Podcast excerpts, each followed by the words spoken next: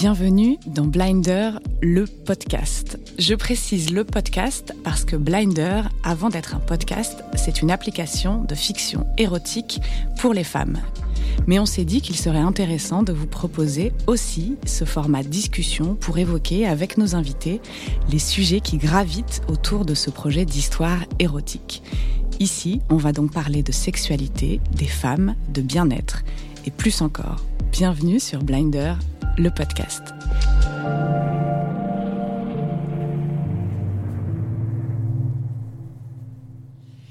Alors aujourd'hui, il fait beau et nous enregistrons un nouvel épisode de Blinder, le podcast, ce qui fait deux bonnes nouvelles en une phrase. Pour commencer, je trouve que c'est plutôt pas mal.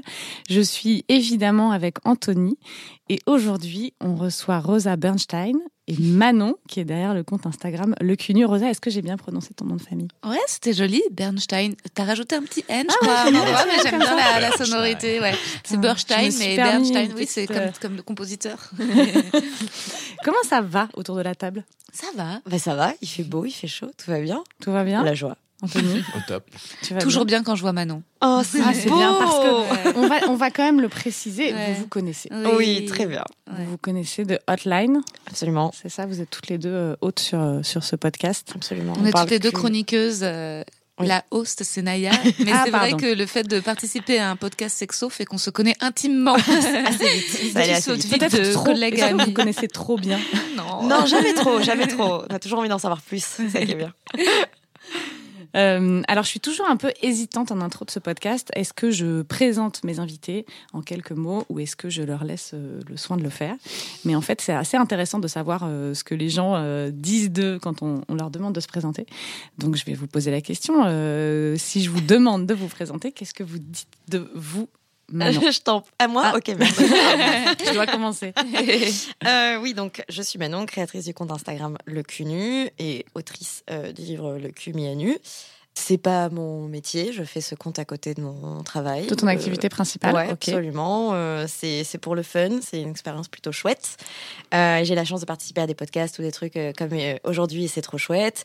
Et sinon, je suis bordelaise donc je dis chocolatine et j'a- et j'adore manger. Voilà, c'est à peu près tout ce que je peux dire sur moi. Je trouve ça Ok. plutôt chouette. Décidément, les intros de ce podcast, ça pourrait être une récurrence de parler de, nourriture, parce que euh, Léa de Merci beaucoup la dernière fois nous a parlé de raviolis aux crevettes. C'est ça. Est-ce que vous aimez les raviolis aux crevettes Euh, non, ah, mais j'adore Léa de Merci beaucoup. Ouais, Ça, ah, ça- du coup, ça compense. Ouais, ça compense, ça va. C'est clair. Rosa, comment tu te présenterais? Eh bien, je m'appelle Rosa Persa. Ah, Déjà, Ah, toi, ah, ben, galères. Toi aussi, tu sais Toi-même, plus tu dire. sais plus dire peu vas- fatiguée. Enfin, Le monde va mal. Je suis comédienne, humoriste, podcasteuse. J'ai un podcast qui s'appelle Les mecs que je ken, que j'ai adapté en livre, en récit autobiographique. Voilà, il est sorti aux arènes. Et, euh, et c'est génial de, de le voir euh, lu un petit peu euh, comme ça partout en France et d'aller à la rencontre des lecteurs qui sont aussi des spectateurs, qui viennent en ce moment voir mon spectacle en tournée. Euh, voilà, je reprendrai le spectacle à la rentrée à la nouvelle scène. Et à côté de ça, j'ai pas mal d'autres petits projets euh, d'écriture. Et euh, je vais faire Avignon cet été en juillet. Sinon, mes plats préférés, c'est principalement des plats italiens. Ouais, Ah, sympa. vrai. Une petite burrata tomate, euh, des pâtes euh, au pesto. Pâte au pesto. Pâte au pesto. Ah oui, ouais, vraiment classique. Je crois que toutes les deux, sur euh, ton compte Instagram Manon et toi dans tes spectacles, Rosa, et sur ton podcast également, et sur Hotline euh, qu'on a évoqué euh, tout à l'heure, l'idée c'est vraiment de parler de cul euh, librement. Est-ce que parler de cul librement, c'est être féministe? Ouais, je me permets.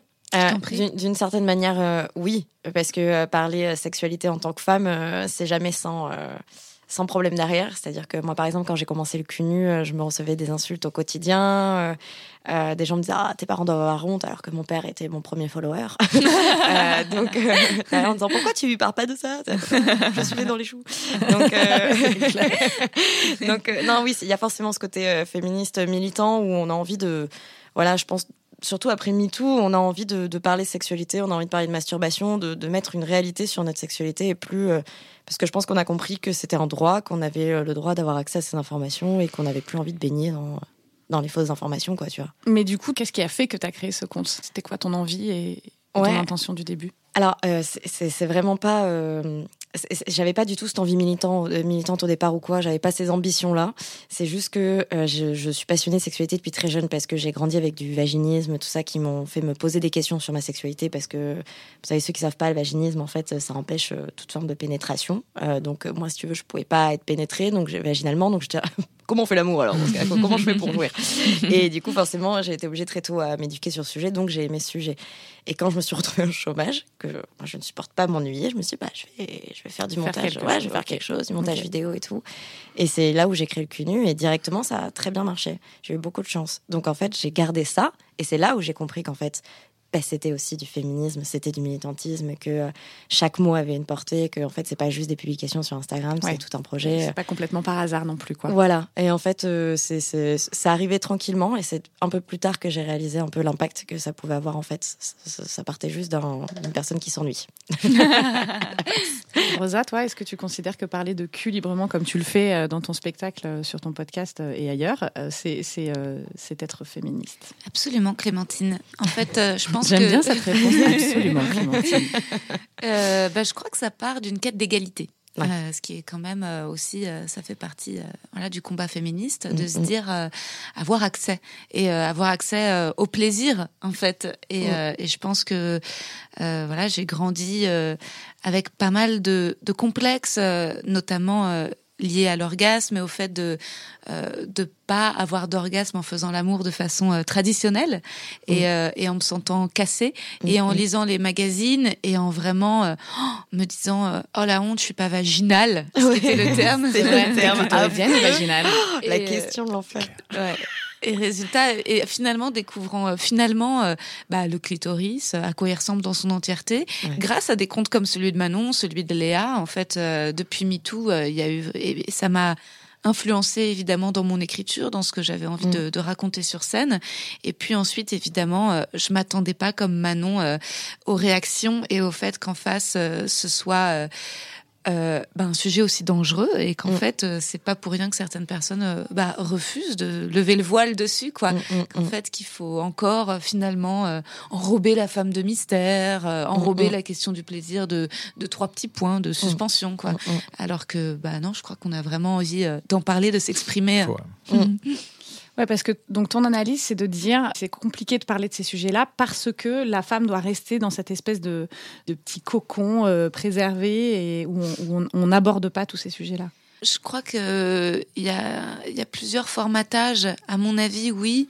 Bah déjà, par contre, je pense que ce qui est positif, c'est qu'il y a beaucoup de gens qui ont une vraie curiosité, que ce soit les hommes ou les femmes ont une envie euh, d'apprendre.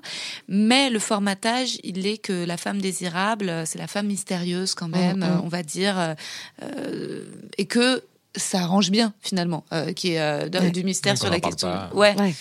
Et, euh, et après, euh, voilà, de, de, dire haut et fort euh, ce qu'on veut, ce qu'on pense. Je pense que ça permet, en fait, de remettre un peu en question l'ordre établi. Et puis, oui, c'est une remise en question des, des privilèges mm. d'un système hétéro patriarcal. Mm, mm, et en fait, voilà, de, de sortir, de, de, sortir de la norme pénétrative. En fait, c'est pas rien, quoi. C'est, c'est un peu dire on n'a pas tout le temps besoin de ta bite. Mmh. et, euh, et c'est pas facile, en fait. Elle mmh, est mmh. super, ta, ta quéquette. Elle est très utile par moment, mais, pas tout le temps, en fait. Parfois, il y a besoin d'autre chose. Pas à chaque fois. Ouais, ouais, ouais, pas à chaque fois. Et évidemment, ça paraît évident euh, comme ça. Hein. Euh, et il y a plein d'hommes pour qui, évidemment, ça l'est. Hein. Moi, je suis hétéro, donc, pardon, je, vais m'exprimer plus de, de, mon expérience d'hétérosexuel. Et j'ai évidemment rencontré des gars qui, qui aimaient bien ce qu'on appelait à l'époque les préliminaires. Mais en fait, il y avait ce terme préliminaire, comme quoi en fait, ça fait quand même pas partie de la sexualité. Ouais, ouais, voilà. C'est avant et après. Exactement. Ouais, c'est ça. Ah, c'est pour madame, tu vois. Oui, c'est pour madame, et c'est avant, et c'est. heureusement, ça, heureusement, ça a changé. Heureusement, ouais, ça change. Euh, ça change un peu. Ouais, ouais, ouais. Mais, mais t'as encore quand même, euh, dans l'esprit de certaines personnes, euh, bah, la sacro-sainte pénétration, que ce soit dans l'esprit des hommes comme des femmes, en fait. Des femmes qui peuvent que, imaginer que un rapport, l'aboutissement d'un rapport, la fin d'un rapport, en fait, ce, n'est lié qu'à ça, quoi. Mm, mm. Mais alors du coup, si on lit le, fait de parler de sexe euh, au féminisme, euh, le, fait de parler de sexe devient euh, un outil politique. Mhm. c'est, j'en viens à ma question suivante. Mhm. C'est, quoi le féminisme pro-sexe justement? Euh, il y a quand même pas mal de définitions aujourd'hui parce que c'est quand même quelque chose qui s'est élargi. On a, il y a des interprétations selon les personnes, selon les communautés, mais l'idée globale, c'est quand même euh, juste la possibilité de pouvoir se réapproprier son corps et sa sexualité. Et pour ça, ça passe par une rééducation sexuelle qui cherche à inclure un peu les valeurs féministes qui ben, euh, mettent un peu ben, le corps de la femme euh, ou le genre féminin euh, au premier plan quoi et plus au, second plan comme le disait Rosa derrière en disant bon ben la fin de l'acte sexuel c'est quand il y a éjaculation masculine. Ben non en fait c'est, ça peut aller bien plus loin. Et, justement quand on cherche quand on est féministe pro sexe on tient juste à dire venez, on vous montre d'autres possibilités, d'autres façons de faire ou de voir ou de considérer le sexe, et vous allez voir que ça peut avoir un impact super positif sur tout le monde. Donc juste ça, après, selon les communautés, parce que par exemple, il y a aussi euh, la communauté trans qui, qui est arrivée euh, dernièrement, qui, qu'on écoute plus, et tant mieux, et qui vient euh, rajouter en fait des, des, des, des choses vis-à-vis du féminisme pro-sexe, qui vient rajouter des... Moi, par exemple, j'étais pas du tout éduquée sur la transidentité ou transsexualité, et du coup, bah, j'ai appris plein de choses. Donc je dirais que c'est un espace assez euh, ouvert où on essaye tous de, de, de s'inclure au maximum pour revoir un peu notre vision du sexe. Mais ce qui est chouette, en tout cas, c'est qu'on cherche plus à, à limiter ça en mode non mais le sexe c'est la pénétration, c'est le zizi dans, dans la zézette et l'histoire elle est réglée et voilà c'était hyper Merci Manon pour ça. Ouais, de rien.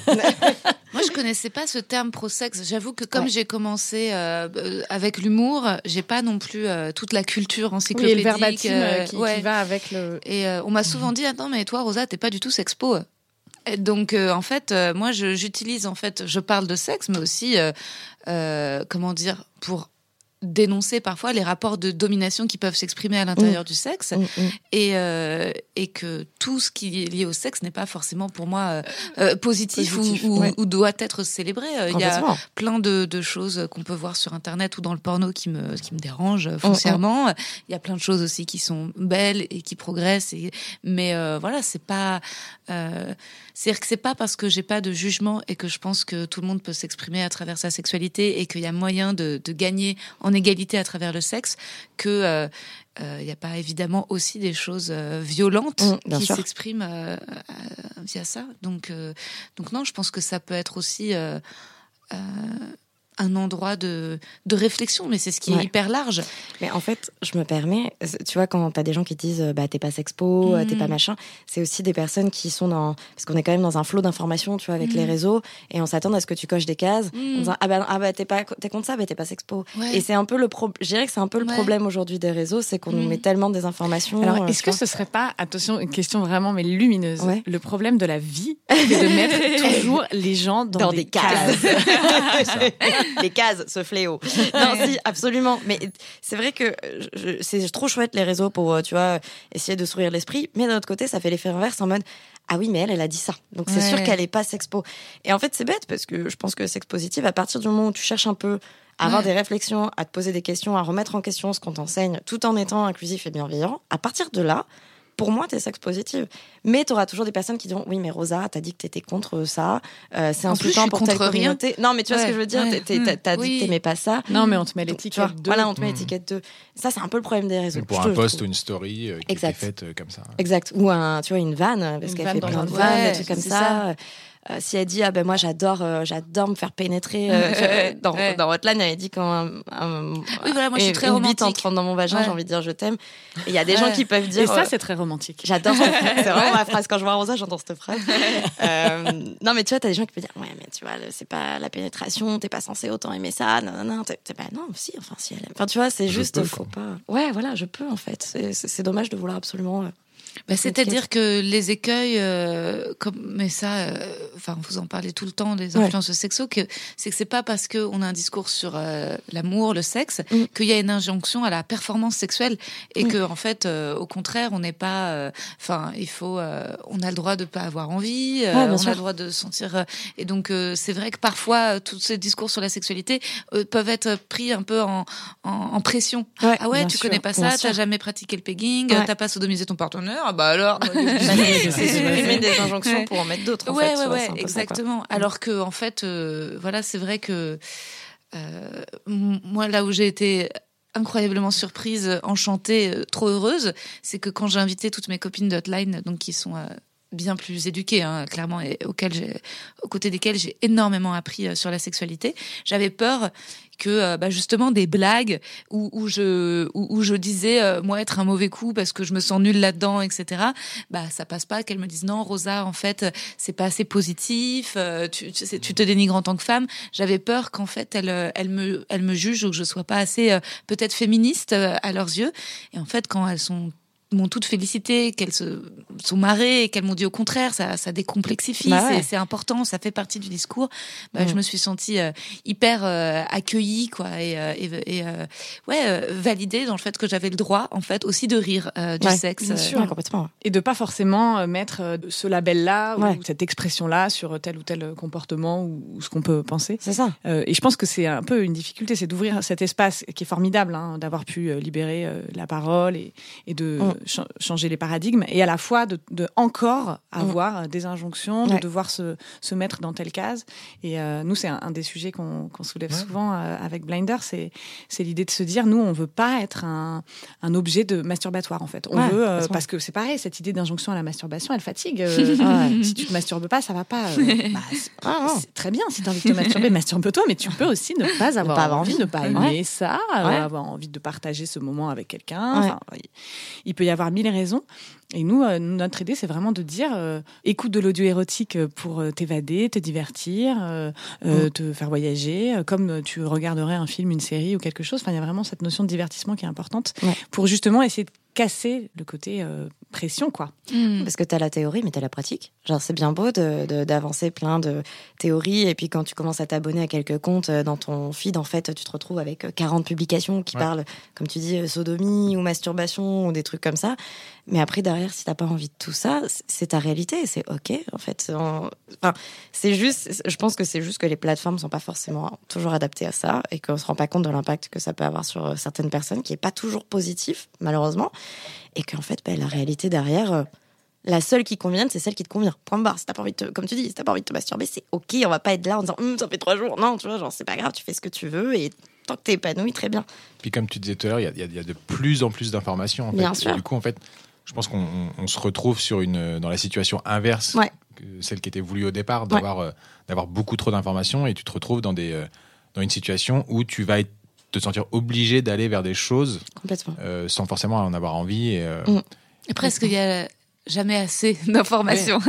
en même temps, il y en a besoin. Moi, c'est vrai que j'apprends encore euh, toujours euh, plein de choses et je me dis euh, c'est cool aussi. en fait, je me dis c'est aussi des, des, valeurs humaines de, de tolérance, quoi. En fait, et de d'ouverture, de, de, se rencontrer dans la vie. Je pense que c'est aussi tout l'intérêt du podcast, c'est d'entendre des voix. Parfois, en fait, un post Instagram peut avoir un côté très très froid. En fait, mm. Puis les mots peuvent être interprétés autrement. Enfin, tu vois, suffit d'une phrase. Euh, bon, une phrase sans emoji ou des choses comme ça, ça peut être interprété autrement, donc mal interprété, ou euh, ça peut être vite euh, insultant alors que c'était pas voulu, parce qu'on maîtrise pas tous la langue comme il le faudrait. Enfin, ça peut être intrusif en plus. Hyper intrusif. Moi, je, sais que je, le ressens en ce moment avec Clem, on en parle. Je me suis abonné à plein de comptes justement sur, autour mm. du projet, etc. Et, euh, et, parfois, je scrolle et je me rends compte qu'il y a des infos, mais que j'ai pas envie de lire, j'ai pas envie de voir. Parce que c'est pas le moment, ou parce qu'on a trop lu. Et, euh, et j'ai pas envie qu'on me dise ça, en fait, sur tel sujet et tout. Mm. Et, euh, Je pense que c'est les plateformes qui sont pas adaptées, parce que ça serait chouette de pouvoir rester abonné, mais de pas avoir les publications. Alors moi, ça se passe parce que je suis censurée, donc les gens voient pas mes... Non, mais je rigole, mais bon, pas... je m'en fous. Mais si tu pouvais rester abonné, c'est-à-dire, j'ai envie de consulter ce contenu à tel moment, quand je me Faire du tri à telle période. Faire du tri, ouais, voilà. Mais en fait, les plateformes font que ben, ça te balance euh, dans ton feed. Tu as toujours des nouvelles publications, toujours des. Et en plus, les créatrices de contenu pour vivre, on les incite à créer beaucoup. Donc en fait, quand tu as Pour les algorithmes, c'est ça. pas. Ne serait-ce qu'à deux trois comptes, tu te retrouves avec une quinzaine de publications en une semaine. Et ça te défonce la, tronche, quoi. Ça mm. peut clairement impacter ta libido. Et c'est un peu dommage parce que, euh, comme tu dis, c'était pas l'intention de départ. C'était juste de dire il y a de l'info, venez la consulter, c'est chouette. Euh, ici vous pouvez et tout, c'est cool. Mais en fait, donc au final, je suis sûr que tu as des followers qui se retrouvent complètement perdus. Complètement, ouais. Qui viennent chercher de l'info, mais ils en ont trop et du coup, ils ils font pas le tri. Euh, ouais, complètement. Et en même temps, ça veut dire que c'est un vrai sujet de société, si c'est aussi présent et, et s'il euh, y a autant de comptes et il y a autant d'informations et on ne peut pas euh, cracher sur l'info, c'est quand même. Oui, et puis nous, on ah est privilégiés, c'est-à-dire que nous, on a l'impression d'être euh, d'être au cœur de ça et d'être un peu submergé, mais la réalité, c'est que tu as encore tellement, tellement, tellement de personnes dans l'ignorance totale et qui savent pas et de. Et, mm, mm. enfin enfin le cliché, c'est la femme qui, qui qui est même pas consciente en fait qu'elle a jamais eu d'orgasme avec son mari et qu'elle a bon, mm, mm. mais et qui sait même pas vraiment tout à fait à quoi ça correspond en fait, qui mm, découvre. Donc c'est vrai qu'il y a encore un énorme. Moi, je me dis, en effet, au-delà d'Instagram, travail d'éducation plus large. On est qu'aux prémices. Hein. Ouais, on est aux prémices de quelque chose qui devrait être, oui, à l'école et pas à l'école de façon préventive et attention, vous allez choper des IST, mais de façon purement pédagogique. Ouais, et sur le plaisir, en fait, voilà. Au contraire, d'expliquer. Euh, mm. alors voilà, le clitoris, euh, c'est pas comme ça que vous aurez des enfants. Par contre, c'est comme ça que vous aurez des orgasmes. Mm. et en fait, que ce soit que ça fasse partie de l'éducation des jeunes, de leur dire, euh, il y, a quelque chose de, vous, vous avez le, droit et vous la possibilité d'explorer votre corps et qu'en fait, vous découvrirez qu'il y a plein de façons de, de jouir.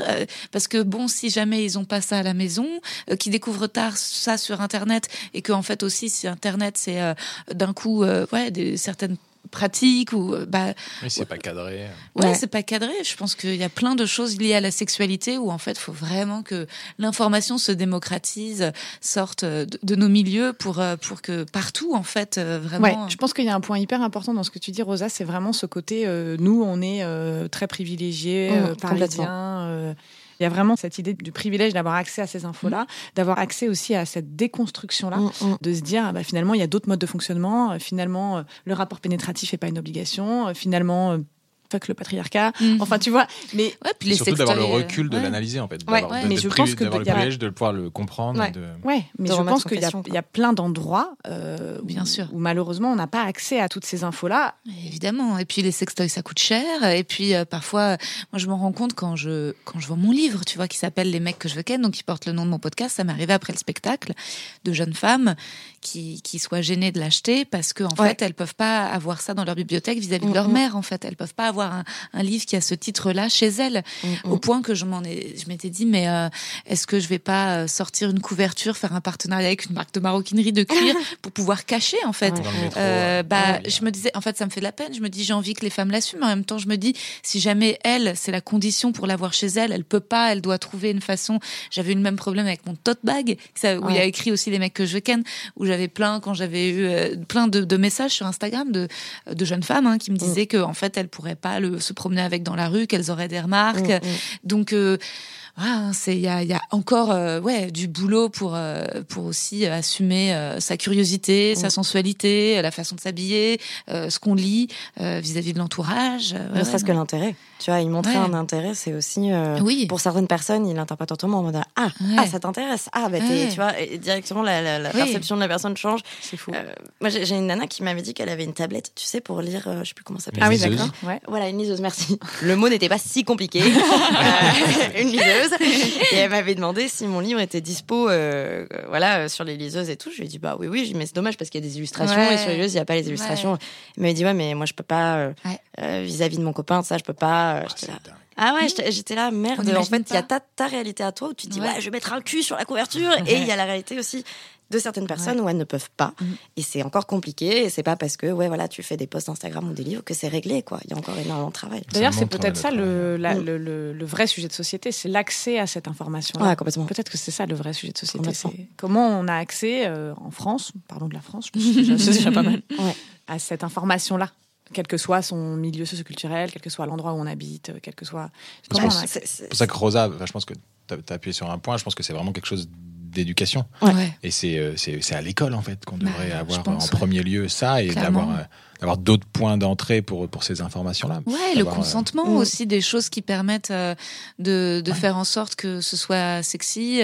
C'est vrai que, tu vois, j'ai grandi avec cette idée qu'en fait, euh, mais pas du tout la question du consentement. En fait, euh, c'était quelque chose qui nuisait à la spontanéité. Euh, tu vois que t'es pas censé parler ni demander à l'autre parce que, euh, au contraire, dans les films, bah il y a toujours pas de parole, c'est une musique et puis ils se jettent l'un sur l'autre. Alors qu'en fait, peut-être que si c'était expliqué à l'école, mais pas de façon, je sais pas comment dire, faudrait pas que ce soit.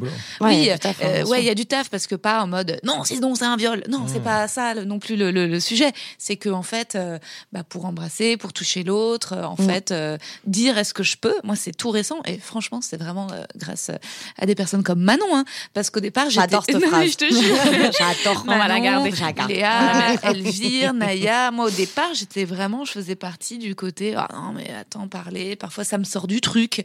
Et puis, j'ai fait mais je sens, tu vois, là, depuis un an, depuis deux, enfin, en fait, clairement depuis MeToo euh, que, que, tout est en train de basculer euh, euh, dans ma vie et que et que j'essaye petit à petit de aussi un peu déconstruire ma vision de ce qui est sexy ce qui est sexy chez un homme en mm, fait mm, tu vois. mm. et qu'en fait un, mec qui me dit est-ce que je peux te prendre la main ou tout ça en fait bah c'est pas un signe de, de faiblesse de timidité ou de manque de virilité. Ouais, exactement. mais qu'en fait ça peut être du respect de l'attention et ouais en fait j'apprends à trouver ça sexy de mettre des mots euh, et je me dis, euh, bah ouais, euh, enfin, je me dis, oula, je viens d'avoir 33 ans, je, la prends tard, non? Tu vois Jamais trop tard. me dis, ouais, mais ça serait bien que les jeunes, tu vois, en fait, ils y aient accès dès le début de leur sexualité, en mm. fait. Tu vois bah, si ça prend, je me permets, si ça prend autant de retard, c'est juste parce qu'en fait, l'éducation et la sexualité n'est pas vue comme un droit. Bien sûr. C'est juste pas considéré comme un droit, c'est juste considéré comme un phénomène de société actuellement. On le voit comment c'est présenté dans les médias, c'est euh, la nouvelle botte, c'est machin. C'est tendance. C'est tendance, c'est totalement tendance. Alors qu'en fait, c'est juste un droit. Et T'as essayé l'accent québécois là? C'est exactement ce que je me suis dit. Pas du tout. Non, alors je, me suis dit. C'est tendance. C'est tendance. Tape-moi dans le fond, je suis pas ta mère. Oh, j'adore. Je rêverais de savoir le faire bien. Ah, j'ai cru que t'allais dire, je rêverais qu'on me dise ça. Ah, c'est beau. Non. J'adore l'accent québécois, mais je le fais très mal. Donc je, je bah, n'essaierai pas de le faire. Chose, il y a, quand même un, il y a un truc. Je, je, prépare un truc. Je prépare un truc là. Je m'entraîne euh, tous les matins devant mon miroir. Excuse-moi, je t'ai coupé. Non, t'inquiète, ça va aller vraiment. On reprend sur cette indas. euh, non, en fait, il y a des pays qui ont essayé, notamment l'Angleterre, dans une école euh, privée, euh, ils avaient essayé de faire une éducation à la sexualité de la maternelle jusqu'au fin collège. Et donc, c'était hyper adapté aux âges. Par exemple, la maternelle, c'était pas, ils expliquaient pas la jouissance, mais ils disaient juste, bon, ben, euh, un adulte n'a pas le droit de te toucher les fesses. Des choses comme ça. On n'a pas le droit de te toucher les fesses, on n'a pas le droit de te toucher la minette, des trucs comme ça et tout. Et bon, en fait, ils ont fait ça sur plusieurs années. Je sais plus quand est-ce que ça a commencé. Je crois que ça a commencé dans les années 90 ou un truc comme ça. Et dernièrement, ils se sont aperçus qu'en fait, ben, cette école, il y avait euh, clairement une baisse des grossesses euh, non désirées. Mmh. Il y avait les ados étaient beaucoup plus responsables. Donc en mmh, fait, mmh. ils avaient, ils connaissaient tous plusieurs moyens de contraception. les garçons avaient toujours sur eux des tampons, des capotes. Enfin, en fait, il y avait des, des trucs qui s'étaient développés parce que c'était un sujet normal, comme les maths. En fait, quand tu viens en maths, t'as ta règle. Bon, bah, si tu veux baiser, t'as as une capote. Ou Et en fait, ils avaient remarqué que c'était incroyable, que vraiment. Euh, et ça, en adaptant chaque sujet à chaque âge, euh, pour pas qu'il y ait de ce côté un peu, bon, bah, c'est hyper intrusif comme info de parler jouissance à un ado de 12 ans. Non, tu vois. Mais, mais ce que, ce que tu dis, ça, soulève aussi un point qu'on avait évoqué avec euh, Christelle Manon, Christelle et Manon, du coup. Mhm. Christelle Bonny et Manon Cauchois, qui font partie du collectif Sex Tech for Good, qui sont venus sur le podcast et qui nous expliquait, qui aussi soulevait cette idée selon laquelle quand tu vas chez ton gynéco, quand tu es une femme, quand tu fais ton premier rendez-vous euh, chez, chez un gynéco, euh, en fait, on te parle pas de sexualité. Même parfois, on te fait mal. Et parfois, et, en, plus, on, te fait mal. Puis en plus, ton corps t'appartient Tu sais pas du, hein, quoi, euh, du tout à quoi t'attendre. Ah non, il y a eu des violences obstétriciennes. Tu, connais bien ça, non ah, Moi, je l'ai très mal vécu. Moi, j'ai très, très mal vécu. ton premier rendez-vous chez le gynéco Non, je me souviens de la gynéco de ma mère qui avait voulu tenter de me faire un frottis. Ah, Mais en fait, elle, elle était allée comme un bourrin. Et donc euh, j'avais eu super mal et ensuite elle m'avait dit ah bah attention c'est pas normal que vous réagissez comme ça vous êtes peut-être frigide. Pardon oh Mais t'es un vrai frigidaire. J'avais 17 ans. Hein. incroyable. incroyable. Et alors qu'après en fait euh, j'ai vu que bah, toutes les autres gynécologues en fait avant de, de elles utilisaient du lubrifiant en fait pour euh, pour faire enfin t'es là il est 7 heures du mat et, et et je me suis dit mais c'est fou qu'elle y soit allée enfin c'était violent et que ça m'est je me suis sortie totalement traumatisée de, de ce rendez-vous quoi. Et surtout, on t'explique pas en fait ce qui t'attend. Ouais. Tu découvres une fois les patas écartées. Euh, mais, c'est ça. Et c'est vraiment dommage. Quoi. Encore une fois, sur le consentement, on te dit pas, genre, t'es pas obligé d'être nu, ce que maman expliquait. C'était. Euh. Oui, Et puis euh, voilà ce qu'on va te faire. Est-ce que je peux introduire Ouais, le voilà. Je vais Ouais. mettre mes doigts. Est-ce que je peux y aller Alors Exactement. maintenant, ça, Ça pour change. le coup, ça change. et Ça ouais, change, ça mais, change, ouais, ça ouais, mais change. c'est en train. et Il y a encore. euh, ouais, ouais. Mais c'est souvent, tu vas voir la gynéco de ta mère, en fait. Parce Ouais. que tu, quand t'es jeune, euh, bah, tu, fais confiance à tes parents pour les rendez-vous médicaux. Donc, en fait, tu vas voir la gynéco de ta mère. Donc, tu vas avoir quelqu'un où t'as pas choisi d'être là, t'as pas choisi. Et donc, tu te retrouves. Moi, j'ai eu pendant longtemps la gynéco de ma mère qui était un enfer sur Terre. hein. Mmh. Euh, Quand, quand je parlais euh, à l'époque, donc j'avais du vaginisme, elle m'avait dit Bon, pff, respirez un coup, hein, ça va rentrer. J'étais là, bah, bah oui, bah, je Quelle suis un, un tampon, du coup. Ouais. Donc c'était l'enfer. Et euh, derrière, c'est que depuis quelques années que j'ai pris rendez-vous avec une gynéco qui me convient, qui dit euh, en effet donc est-ce que je peux? Et je dis, je me suis rendu compte il y a quelques mois que je disais à tout le monde, elle est géniale, elle est incroyable, c'est Ouais. un truc de fou. Alors qu'en fait, Alors c'est- fait, ça. Cela dit, je veux bien euh, son numéro. je- Elle je- est, elle est où? Elle est à Paris, elle est dans le 18. Ah. Je te, je te donnerai. Ah et d'ailleurs, On la mettra en référence. Ouais. On la mettra en référence et on peut mettre en référence aussi la li- liste de Justine Bond où elle fait un, elle répertorie toutes les gynécologues de Paris euh, où les personnes ont des bonnes expériences Mm. euh, justement pour essayer de On créer, mettrait euh, ça en référence, bien ouais, sûr. c'est vraiment Ouais, chouette. C'est important. C'est important. Est-ce que parler de cul, c'est dévoiler, c'est dévoiler Dévoilé. Dévoilé. T'essayes l'accent. C'est pour ça que j'ai envie d'y aller aussi. Euh, Est-ce que parler de cul, c'est dévoiler de l'intime? Pas forcément. Je sais pas, t'en penses quoi, toi? Bah Justement, pour moi, là, le... c'est- Bim. Allez Ah, si, moi je pense Ok. que si, ouais. Je, je sais pas justement. L'intimité euh, se situe où? Je je suis pas sûre que c'est forcément dans le dans le fait de parler de cul. Est-ce que Mm. c'est plutôt dans le fait de parler de d'émotions, de de sensations, Mm. mais de parler de cul de manière euh, assez Large. factuelle, pédagogique, etc. Est-ce que c'est dévoiler de l'intime? Je, je ne sais pas. Ah, Et Et ça parler dépend de- des discours, ouais. Je pense que ça dépend des Si discours. t'as des sexothérapeutes, en effet, là, c'est quasi. euh, oui, oui, non, non, ça peut Bah, être. euh, Tu vois, moi, au début, quand j'ai Ouais. commencé à parler du cul nu, euh, je parlais pas du tout de mon intime. C'est à partir du moment où il y a eu le podcast Hotline, où d'ailleurs, ça m'a fait peur. Au Ouais. début de, genre, les premiers toutes. épisodes d'Hotline. Ça m'a fait peur parce que d'un coup, je me disais, merde. De parler de tes propres expériences? Ouais, Ouais. parce qu'en fait, dans Hotline, oui, on va Chacun parler de cul en général, mais on va chacune confier euh, nos histoires perso, donc il faut accepter de vraiment dévoiler toute son intimité. Et euh, moi, avec le cul nu, c'était pas du tout quelque chose que je faisais. Je, je- parlais de phénomènes, mais les gens ne connaissaient pas mon histoire. Parfois, ils ne savaient même pas à quoi je ressemble. Ils savaient pas si j'étais hétéro ou pas. Et c'était voulu. C'était vraiment, je suis pas un humain. je vous donne les infos et c'est tout. Et quand a commencé Hotline, que j'ai commencé, d'ailleurs, les premiers enregistrements, je n'y arrivais pas parce que j'étais là, mais j'ai envie, mais je n'arriverai jamais à parler de mon intimité comme ça, un micro. T'as, je sais pas combien de personnes qui écoutent. euh, Et comment Qu'est-ce qui t'a débloqué? C'est intéressant? Ben, j'ai interdit mes parents de l'écouter. Ah. Genre, naïvement, je dis à mes parents, ok, alors. Papa, tu peux me suivre sur, sur Instagram, ne pas. voilà. J'ai toujours été hyper euh, transparente avec eux. Genre, ils me suivent, ils regardent tous mes projets et tout. Mais j'ai dit, bon, bah, j'aimerais mes parents, mes frères et sœurs, mes grands-parents aussi, parce que oui, ils ont un compte Instagram pour me suivre juste. Incroyable. Ils sont trop Tes mignons. grands-parents Oh, Ils m'envoient des gifs. Mais les gifs, ils, veulent, ils ont pas de rapport avec ce qu'ils me disent. Trop chou. C'est trop mignon. Euh, c'est trop mignon. Je leur ai juste demandé de pas l'écouter. Euh, parce que j'ai dit clairement, ben là, je parle de ma vie sexuelle et en plus, il y a aussi la vie sexuelle avec mon copain dedans. Enfin, j'ai pas envie que vous sachiez tout ça. Et à partir du moment où je leur ai dit, en fait, Tu t'es sentie un- libre, ouais. Ouais, parce que mes parents, j'ai toujours pu parler sexe avec eux, en général, mais on n'a jamais parlé de notre intimité, ni de la leur, ni de la mienne. Ce qui me paraît être plutôt paraît- sain dans un temps sain. Ouais, Enfin, non, mais c'est vraiment de- pas évident cette balance, tu vois, Ouais. de pouvoir parler cul et pour autant euh, rien Ne pas parler de sa propre intimité. Ouais, c'est hyper dur en tant que parent, je trouve. Euh, Moi, je les salue pour Ouais, ce Sans qu'ils ont rentrer fait. dans tu le témoignage. de- Ouais, c'est dur, tu vois, de dire ah bah tu sais qu'avec ton père, tu non, non, laissez-moi. On a essayé ton truc là que t'as posté. Non, ils ont toujours réussi à faire ce- cet exercice d'équilibre et, et je voulais le maintenir avec euh, Hotline. Et dès que j'ai su ça, bon bah après là c'était bon, c'était parti les histoires de, de branlette et tout ce que tu veux quoi, Ouais. au micro. Et ça m'a Et complètement. moi, c'est l'intime, ma passion. C'est pas le Ouais. sexe, hein, c'est l'intimité. C'est Ouais, t'as une autre approche du coup.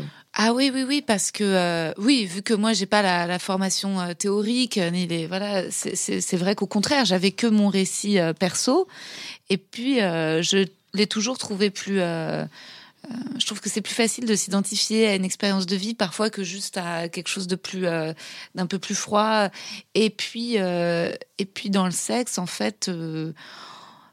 Je crois que oui, ce qui, ce qui était euh, pour moi euh, vraiment euh, de l'ordre de bah, le moment où tu es nu avec une personne. Mm. Dans en fait, tout ce qui a lieu, même avant ou après, en dehors, tous les gestes, tous les symboles qui sont de l'ordre, qui rentrent dans, dans l'intime.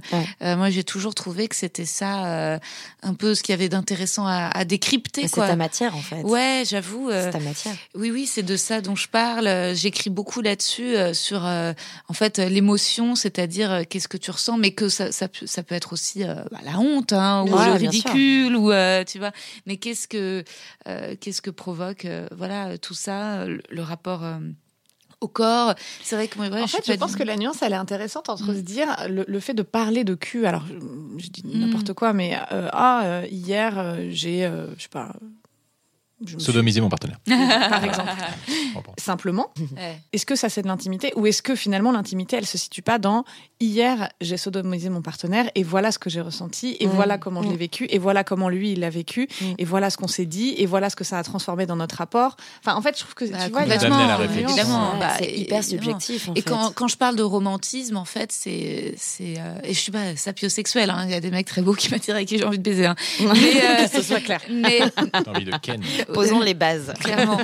Mais oui, bien sûr qu'il y a beaucoup de choses qui se passent dans le cerveau, en fait, euh, et que, en fait, euh, c'est c'est c'est ce que te fait quelqu'un. Euh, c'est la, la, relation. Enfin c'est pour ça que pour moi, tu peux pas. Le sexe fait partie de la vie, la vie fait partie du sexe. C'est euh, c'est un cap. C'est pour ça qu'en fait, euh, c'est trop euh, les séries où euh, où tu sens du désir. Mm. Euh, c'est ce qui fait que tu binges les chroniques de Bridgerton et que tu regardes un épisode après l'autre, puis après l'autre, puis après l'autre. C'est que tu as envie absolument de les voir sauter dessus, mais tu es plus accroché mm. par l'envie de les voir se sauter. Enfin, la résistance qu'ils ont à l'envie qu'ils ont de se sauter dessus, que le fait qu'ils se sautent dessus, face à toi. En fait. Ouais, c'est du désir quoi. Mais après, le truc, c'est que l'intimité, c'est super subjectif parce qu'on n'a pas tous déjà grandi avec ce même rapport-là. Mhm. C'est-à-dire que bah, moi, ce que je disais, mes parents étaient hyper ouverts, donc euh, il y avait des trucs que certaines personnes trouvaient ça hyper intime, hyper euh, tabou, tout ça, et moi j'étais hyper à l'aise. Ou l'inverse, tu vois, il y a des sujets où c'était ok et moi non.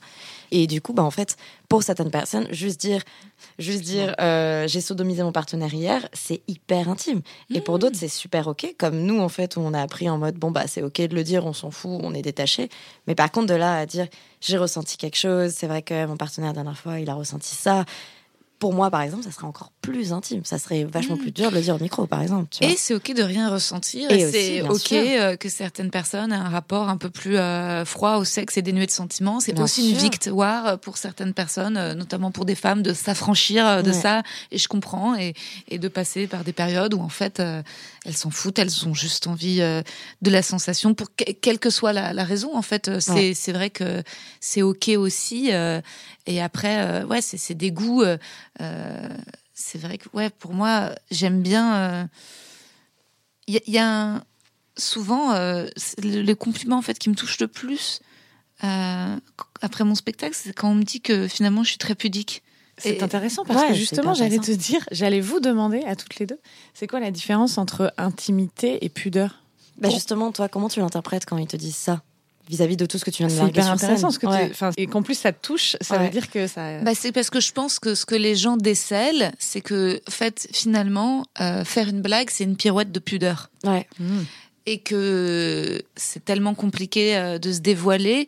Pour moi, l'impudeur, c'est un peu quand tu euh, vomis un espèce de, de, sentimentalisme, tu vois, mmh. de choses qu'en fait tu ne bah, tu ne joues pas avec le consentement de la personne en face. Pour moi, faire des blagues, c'est m'assurer que les gens aient envie de m'entendre. C'est-à-dire que je, à partir du moment où je sais qu'il y a un rire, je sais que la personne prend du plaisir, que je suis pas en train de le, la forcer. Euh, par exemple, moi, je peux, je peux, trouver des spectacles de théâtre contemporain qui durent 5 heures où tu as une nana qui crie en pleurant, plus impudique que ma blague sur le cul. En fait, euh, je sais pas comment dire, je la trouve euh, plus plus légère et plus euh, et euh, et en fait, euh, je pense que de, de rigoler, de blaguer, de dédramatiser, euh, euh, oui, c'est une façon de dire sans dire. je pense que, voilà, moi, ce que et que et que le cul c'est aussi une façon de parler d'amour et ça matérialise l'amour. C'est très compliqué de parler d'amour euh, et justement sans tomber dans la guimauve mais en fait dans des séries tu vois comme Normal People qui est une série très belle très très sensuelle très sexy bah en fait tu, tu les sens aussi amoureux parce que tu les vois ensemble, se rapprocher physiquement dans un lit, baisser, et, qu'en fait c'est aussi en les voyant mm. sans tout voir mm. que tu comprends en fait ce qu'ils ressentent l'un pour l'autre. Je pense que et c'est ok. en fait, moi souvent je je trouve que le sexe, c'est une façon euh, ouais, de, de, de, parler de pudeur des sentiments. Et je le dis, si je parle de cul, c'est par pudeur, c'est pour pas être cucu. Parce que moi, ce que je trouve euh, impudique, c'est le cucu, en fait, c'est le too much. Tu veux dire, c'est le sentimentalisme absolu ou le romantisme excessif? C'est ça que tu trouves euh, impudique Parfois, ce que je trouve, en fait, ce que je trouve impudique, comment dire, sans utiliser des termes freudiens sur lesquels je vais me faire clasher. euh, non, mais il y a une forme, euh, je sais pas, c'est pas d'hystérie, c'est, euh, par exemple, euh, moi, il y a plein de trucs sur lesquels euh, ça me touche pas.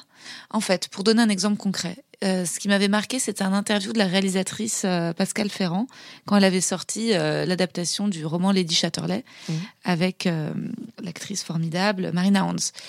Et, euh, et, en fait, elle disait que pour elle, l'érotisme, en fait, c'était euh, de filmer une femme qui n'est absolument pas exhibitionniste, mais qui, mm. au contraire, est limite est tout le temps en train de euh, pas de cacher son corps, hein, mm. attention, hein, mais qu'en fait, d'un coup, ce qu'elle trouvait beau, c'est pas une nana qui court à poil et qui fait la roue dans les champs, mais une femme qu'on sent qui en fait, qui d'un coup montre ses seins et en fait, c'est un acte de montrer ses seins mm. à, à, cet homme. En fait, elle mm. choisit euh, un peu de les montrer pour lui parce que euh, je veux dire évidemment qu'aussi euh, il y a la question religieuse qui s'inscrit là-dedans et, que, et, que c'est délicat.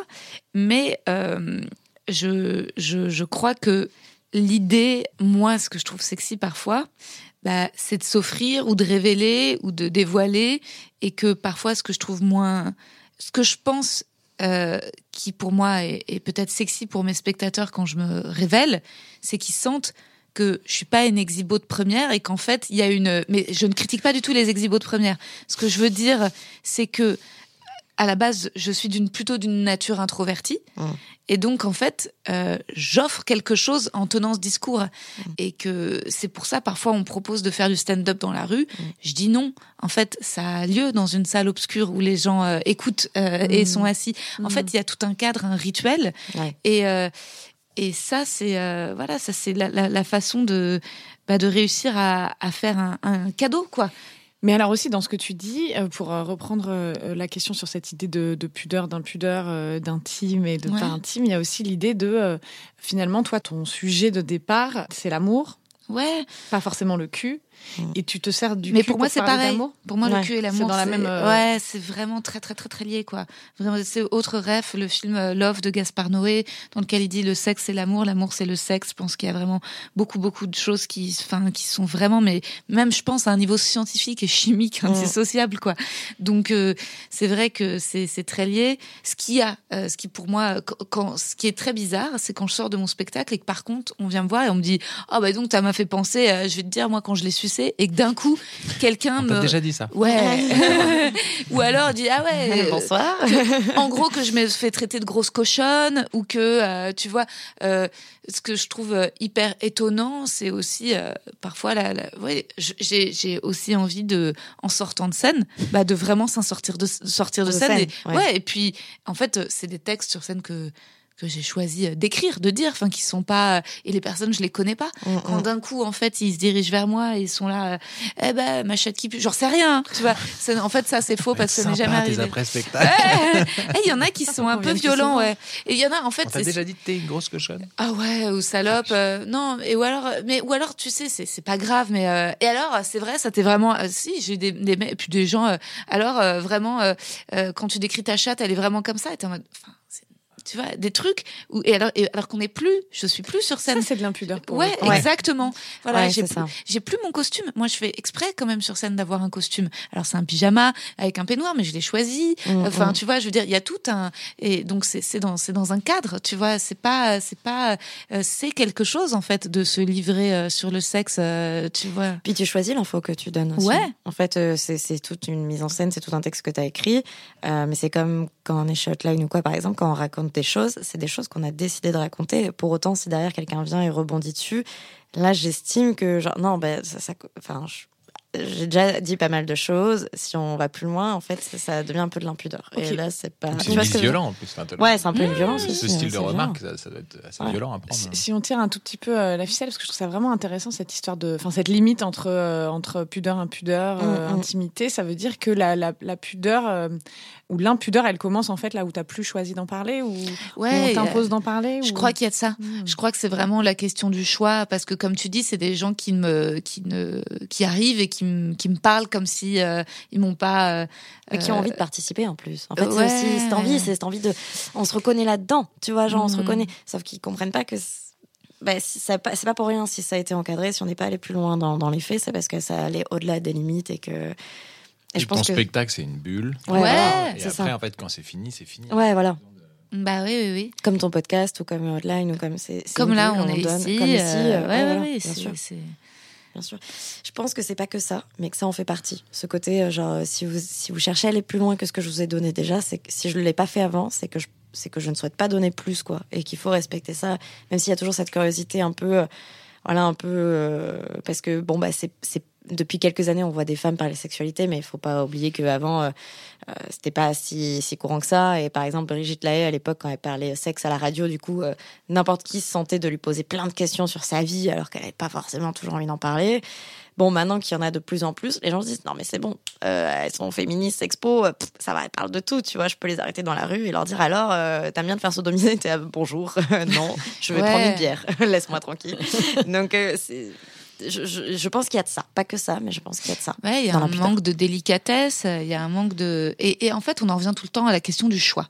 C'est-à-dire euh, qu'en effet, même quand on parle de sexe, on choisit nos mots. Absolument. En fait, alors parfois il y a des mots qui nous échappent, mais mm, en tout mm, cas, mm. Euh, ceux que je dis sur scène, ils sont quand même étudiés. Surtout que je sais euh, l'ampleur d'une blague hein, qui peut à la fois avoir euh, euh décomplexifié et euh, finalement euh, faire du bien, mais une blague peut aussi, faire du mal. Il y a des blagues qui sont très humiliantes mm, mm. et notamment il y a une culture aussi dans l'humour depuis depuis le début de l'humour hein, de d'hommes sur scène qui ont des discours sur les femmes qui sont vraiment hyper humiliant quoi tu vois. Donc donc ça c'est ouais ça, ça peut ça peut être gras quoi. Du coup, comment vous choisissez euh, justement le vocabulaire que vous mettez, les termes que vous utilisez euh, pour parler de sexe, pour rester dans, quelque chose qui vous ressemble, parce qu'il y a quand même cette idée-là, et puis quelque chose qui soit juste? Pour sa propre expérience ouais bah, surtout dans vos activités euh, ouais. Ouais, Bah, très souvent par exemple Hotline euh, on a le sujet quelques jours avant. Donc, par exemple, quelques jours avant, si on sait qu'on parle, euh, voilà, sodomie, ben, en fait, ce que je fais souvent, c'est que j'essaye d'avoir un moment avec moi-même. Euh, ça se passe mm. très souvent sous la douche, parce que j'aime bien être sous la douche. Mais, mais c'est des moments où je me dis, mais bon, ben, quand j'ai eu telle expérience, qu'est-ce que j'ai ressenti finalement? Est-ce que j'ai envie d'en parler? Ou ah, c'est vrai que j'avais eu cette expérience, je pourrais en parler parce que finalement, elle est pas si importante et ça me va. Ou non, ça, je veux le garder pour moi. Et pour ce qui est des mots, je pense qu'il y a de la spontanéité quand on est tout ensemble parce qu'il y a un effet, une dynamique. Mais moi, très souvent, je me mets aussi des interdits en disant ah. ça, faut pas le dire parce que en fait, ça pourrait être contre toi, mais c'est aussi parce que c'est pas vrai, c'est pas forcément ce que Et parce que ça pourrait être mal interprété, ce que disait Rosa il y, a, deux, minutes sur le comment ça peut être accueilli aussi ce mot-là, comment il peut être interprété. Bah, c'est un peu le problème des réseaux chargé de sens. Ouais. C'est ça, c'est qu'un mot, une phrase sortie de son contexte ou euh, selon la personne qui écoute et avec son passif ou ses traumas ou quoi, ça peut être interprété de mille manières. Donc on essaye parfois, mais on peut pas toujours être parfaite là-dessus aussi. Et on n'est pas forcément responsable de l'interprétation des gens. C'est-à-dire que si je dis, euh, par exemple, Naya avait dit, euh, qu'elle aimait pas les hommes petits. Bon, bah, il s'agissait d'un goût euh, personnel. Et derrière, moi, je disais, bah, j'ai déjà eu quelqu'un de petit. Enfin, bref, on a eu un débat là-dessus. Il y a des hommes qui sont venus lui reprocher, bah, voilà, c'est hyper insultant pour les hommes petits. Et mais en fait, c'est pas une insulte, c'est juste un goût personnel. C'est comme si tu dis, j'aime pas le wasabi, le wasabi ne le prend pas mal. Enfin, tu vois, moi aussi, j'ai ça. Et en fait, c'est un peu problématique. C'est cette une forme de susceptibilité où t'es pas responsable, t'es juste là pour ouvrir. Et du coup, ça veut dire qu'on prend des pincettes tout le temps? Ça veut dire que vous, dans ce que vous faites, que ce soit derrière ton compte Insta, sur Hotline, euh, Rosa dans ton spectacle, sur Hotline aussi ou dans ton podcast. On prend des pincettes tout le temps. Moi, c'est pas des pincettes, c'est je pense que l'humour permet la distance. Mm. Je trouve qu'une expérience, à partir du moment où elle est drôle, c'est une vitrine. En fait, mm, mm, euh, c'est déjà. Euh, bah, c'est fait pour être raconté. S'il y a un échec flamboyant ou un accident, en fait, on va raconter ça comme une histoire. En fait. Et donc, et donc on essaie de, de, provoquer une réaction chez l'autre. Et puis, voilà, déjà, c'est on y a pour rire, il faut de la distance.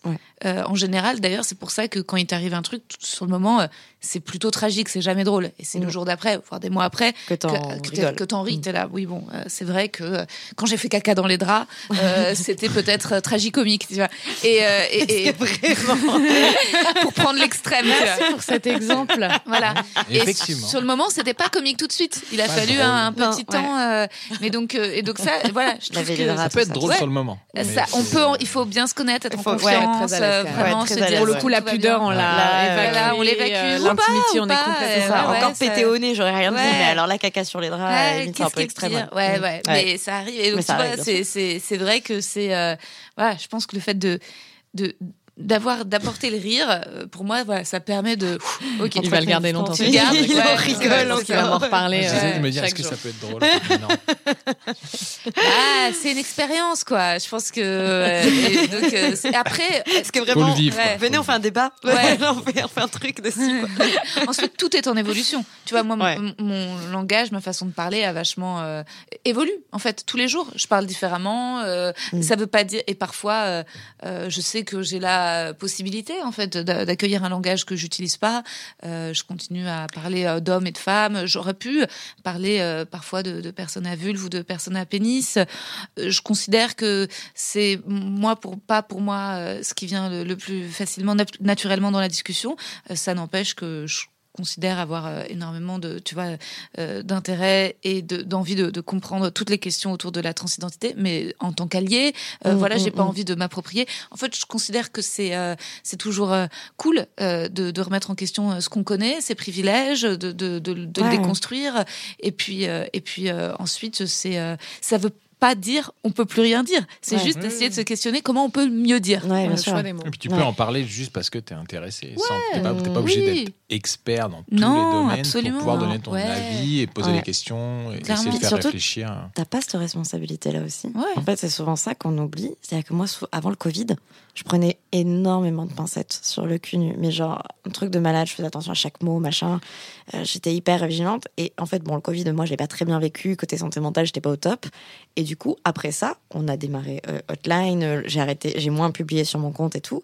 Et je me suis juste rendu compte qu'en étant moi-même, ça marchait mieux. Hmm. Que j'étais plus épanouie et que bah, du coup. Donc en te mettant moins de barrières sur justement le, les termes que tu utilises, les questions que tu abordes aussi. Complètement, ouais. Hmm. Je me, en fait, je me suis un peu plus libérée. Et maintenant, quand on me dit, ouais, tu vois, par exemple, dans Hotline, euh, j'imite souvent euh, Sid de l'âge de classe. Je fais souvent un comme ça.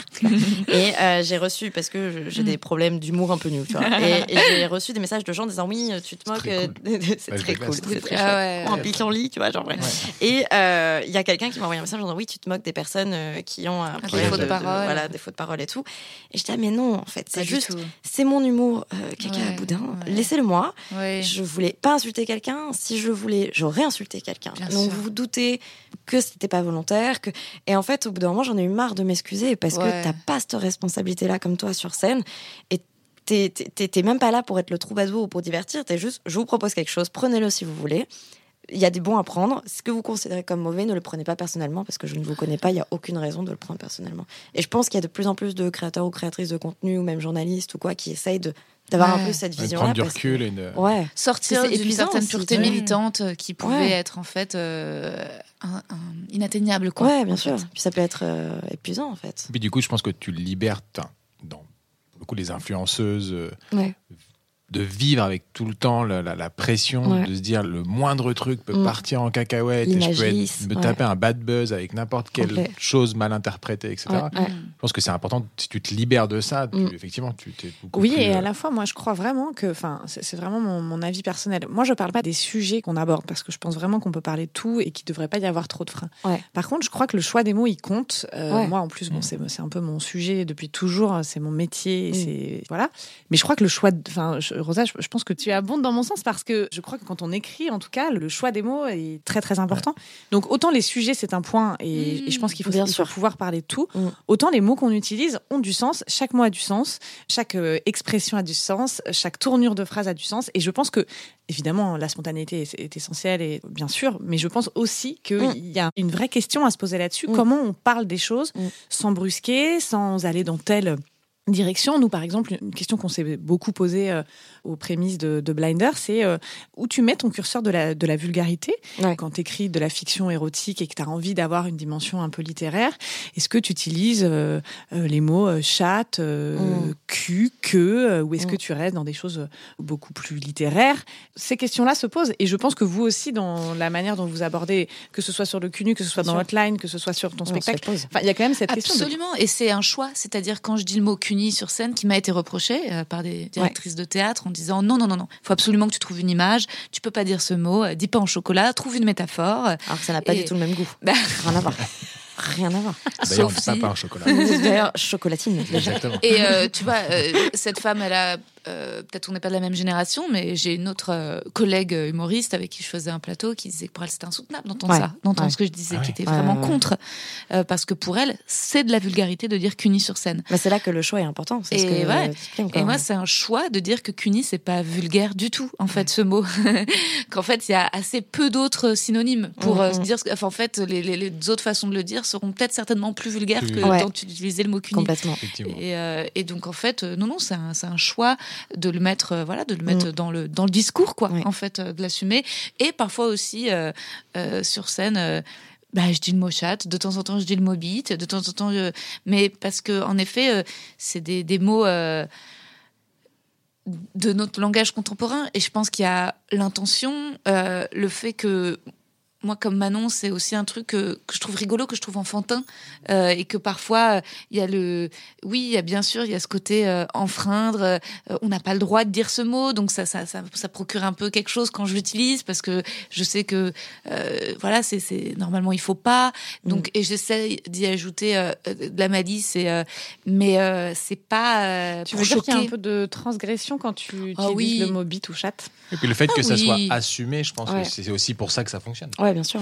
Oui, je pense que voilà. Ça fait partie de ta signature aussi. Ouais, c'est ça. Je pense que. On t'a posé trois questions en, en, trois secondes. Voilà, débrouille-toi. Maintenant, tu te débrouilles. je pense qu'il y a de la transgression vis-à-vis de soi, quoi. Tu vois, c'est vrai que chacun. Euh, moi, ce que je trouve intéressant, c'est les histoires des gens, comment ils en sont arrivés à parler de sexe. Mm. Tu vois, euh, Manon, le, tout, tout, ton historique autour de, du vaginisme, bah, je trouve que c'est hyper intéressant que ce soit ça qui t'ait amené.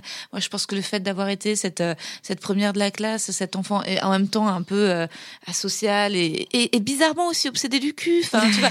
Et en fait, c'est ce que je trouve euh, en général, euh, les, les, obsédés du cul sont un peu des intellos. Hein. Enfin, tu vois, il y a quelque chose quand même autour de ça. et donc, c'est étonnant les contrastes en fait, les personnes derrière leur discours. Mm. c'est pas. oui, oui, ça, ça, ça, je trouve ça, je trouve ça chouette, quoi. Le, choix des mots est important parce qu'il y a aussi un acte de réappropriation. Ouais. comme queer, par exemple, à l'époque, qui a été enfin que la mm. communauté queer s'est réappropriée. Bon, par exemple, le mot euh, salope. Par exemple, euh, c'est des mots qu'on reçoit euh, tout le temps dans les DM Instagram, par exemple. Moi, tout le temps en train de m'insulter de salope, mais même sans avoir un compte Instagram dans une rue, on peut se le recevoir. Si on décide de se le réapproprier et qui n'a plus la valeur insultante qu'il est censé avoir, si on décide de lui donner notre valeur ou quoi, bah, c'est un acte militant féministe, mais aussi qui peut être bon pour soi. Tu sais que tu mets le doigt J'adore mettre le doigt. Sans mauvais, jeu de mots. Euh, sur, quelque chose d'intéressant pour nous, parce que dans nos histoires, euh, il y a régulièrement euh, des insultes. Nos auteurs et nos autrices régulièrement utilisent des insultes, voilà, pour étayer le dialogue entre deux personnages, par exemple, pas pour alimenter une situation. Enfin voilà, ça, peut donner du corps à, certaines à certaines situations. Et moi, j'ai eu, jusqu'à maintenant, j'ai plutôt eu à cœur de de les supprimer. Le mot salope est, revenu euh, vraiment pas mal de fois. Euh, tu vois, ou par exemple un mec dit euh, dans, une des histoires, là, elle se comporte vraiment comme une salope, ou je la vois arriver avec son regard de salope. Et moi, tu vois, c'est vraiment un truc qui, qui dérange, qui m'a vraiment posé problème et du coup qui mettait cette espèce de truc de euh, bah, en fait moi j'ai pas envie que la femme de quelque mmh. manière qu'elle soit et même si elle accepte j'ai pas envie qu'on la traite de salope tu vois. Mais parce que ça dépend qui le dit. Genre lui s'il dit euh, elle se comporte comme une salope c'est pas sûr que ce soit interprété pareil que moi en me disant euh, bah je suis une grosse salope tu vois genre mmh. c'est pas forcément la même définition je pense. Tu vois ce que je veux dire? Ouais mais est-ce que tu vois dans le dans le rapport sexuel par exemple le fait que, que ton partenaire te dise t'es une petite salope? Tu vois? Non. Moi par exemple à titre personnel, je n'aime pas ça. Je n'aime pas ça, mais par exemple, quand on m'insulte de salope dans la rue, avant ça m'énervait, j'étais quoi Maintenant, c'est pour me protéger que je décide bah, en fait, je leur dis merci. ouais, je, parce que j'étais dans mon livre, je dis merci. Le mec, il bégayait, mais parce que ça m'a fait plaisir aussi l'exercice. Mais je sais que cette personne, en m'insultant de salope, elle avait une autre définition du mot. Et si un mec dit, est se comporter comme une salope ou quoi, il n'y aura pas forcément la même définition que moi, si je vais l'utiliser dans certains contextes, comme dans Outline, où parfois on me dit, bah, c'est vrai que là, euh, je sais pas, j'ai fait ma grosse J'ai fait ma salope ou des trucs ça. Donc je peux comprendre que ça. Ouais, mais en fait, ce qui est intéressant, parce que ça voudrait dire que si, si on suit cette, euh, cette logique que je trouve vraiment intéressante, on pourrait par exemple imaginer dans nos histoires que une meuf dise, ce soir, j'ai vraiment envie de faire ma salope. Ouais. Là, ça marcherait? C'est compliqué, c'est compliqué dans les, c'est toute la question des rapports de domination et de soumission. En fait, euh, c'est mm, tout mm. le, ça c'est encore, euh, il y a des, c'est, en fait, on rentre dans, dans l'univers aussi du BDSM, euh, que ça parte de l'insulte à la sexualité via euh, tirer les cheveux, mettre des fessées, enfin tout ça.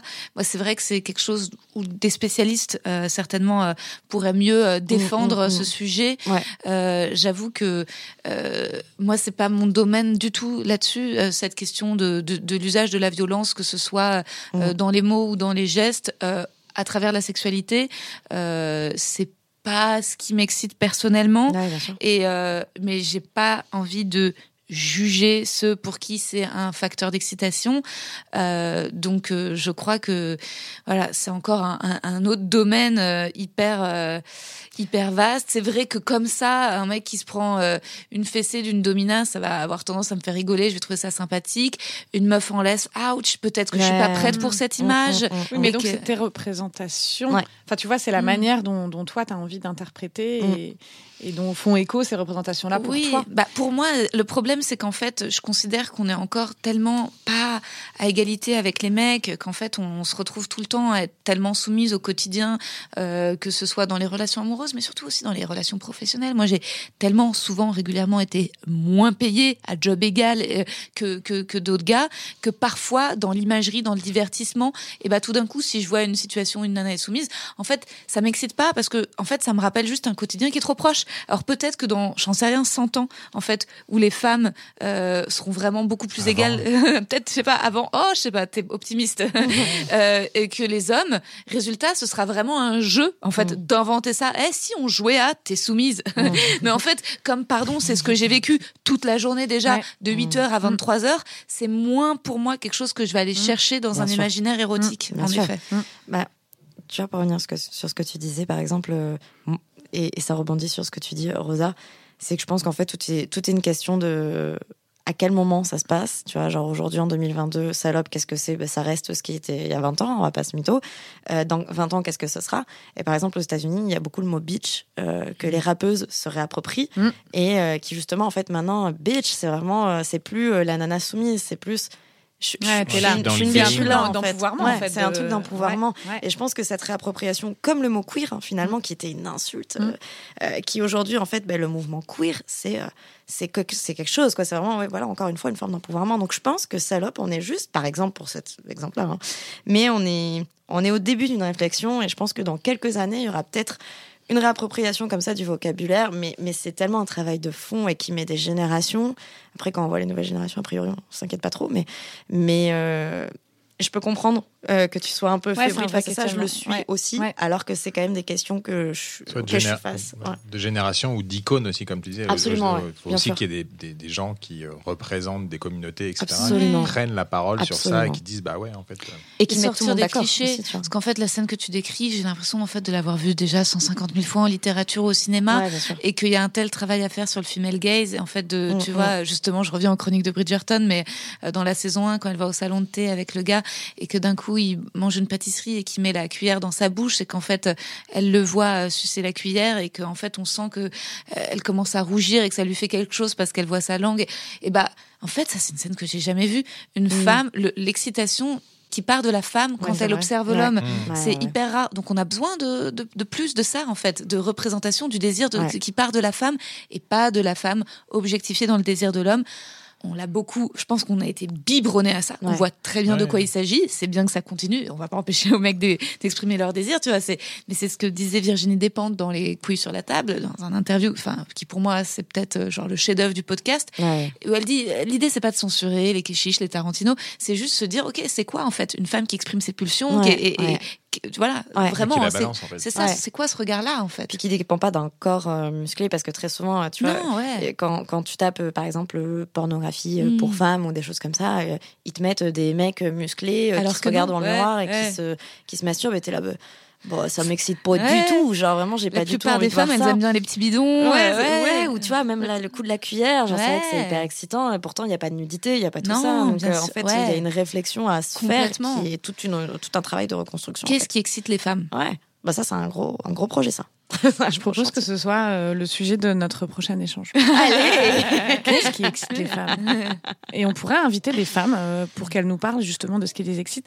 Et surtout de. Enfin, moi, il y a vraiment cette question-là euh, avec ce qu'on fait c'est justement qu'est-ce qui excite les femmes? Moi, je, m'occupe de toute la partie éditoriale, donc évidemment, je, relis tout et il y a forcément mon regard là-dedans. qu'est-ce qui m'excite moi Et qu'est-ce qui me gêne aussi, justement, ces représentations-là. Mais qu'est-ce qui excite? Qu'est-ce qui peut exciter ma cousine, ma copine, ma mère aussi? Et en toute sincérité, parce que parfois, je pense que les femmes, on n'est tellement pas habituées à se poser cette question qu'en fait, on juste on adopte ce qui excite les hommes en pensant que ça nous excite aussi. complètement. Euh, tu vois, et on se dit ah si ça, ça m'excite, mais t'es là, non, enfin c'est un truc qu'on t'a. Si tu réfléchis bien, non, si tu réfléchis bien, en toute sincérité, pas du tout. Plus soi, mais vraiment, mais vraiment, enfin, je pense que ça c'est un point clé, c'est ce que ce qu'on nous a mis. Euh, on t'a dit que ça, de déterminisme de, euh, bah bien sûr que ça t'excite. Et l'influence des autres aussi. Si t'as une nana qui dit moi j'adore quand mettre des fessées euh, quand tu es à côté. Tu dis, oui, moi aussi, euh, il y a aussi cette influence où tu, tu, tu te sens pas parfois d'être légitime de euh, bah non, moi j'aime bien quand il pleure, mm. tu vois, ça m'excite, des choses comme ça. C'est hyper dur d'en parler. Moi je me souviens de, de, ma mère qui, m'a, qui par contre adorait Robert Redford, tu vois. Donc elle adorait les films avec Robert Redford, elle le trouvait, je trouvais ça super qu'elle puisse euh, l'exprimer. Et j'avais l'impression en grandissant qu'il y avait plus de beaux gars en général dans les films américains mm. et que dans les films français, souvent tu avais des femmes qui étaient mais, sublimissimes, des Isabella Gianni, hein, face à des deux Dieu, des deux Verts, en fait des mecs où en fait on était éduqués à, à, grandir en disant ok le charme la virilité c'est un mec complètement destroy mais qui a de la gouaille. Et par contre une femme il faut qu'elle soit mais alors t'imagines euh, Catherine sublimissime. Mmh. comme le Gainsbourg. Euh, ouais exactement. Gainsbourg. Gainsbourg c'est euh, l'homme rêvé. Et ça marche. En fait ce, travail de formatage fonctionne. En effet on est moins mais et, moi j'étais persuadée en démarrant mon podcast les mecs que je ken que les mecs par lesquels j'étais attirée c'était des mecs que je trouvais intelligents qui m'impressionnaient qui me faisait rire. Et puis j'avais totalement mis de côté euh, l'aspect physique parce que en fait, euh, euh, bah non, ça c'est superficiel. Enfin ça, ça appartient au mec, tu vois, de, de, de, tous ces critères. Et c'est pour ça que je trouve ça hyper injuste en fait le backlash que Naya et moi on s'est pris quand on a dit on n'est pas attiré par les hommes petits. Et d'un coup, mais je continue hein, de recevoir des insultes parce qu'en fait t'as as un mec qui qui a une chaîne YouTube qui a un hater, enfin un miso de un incel.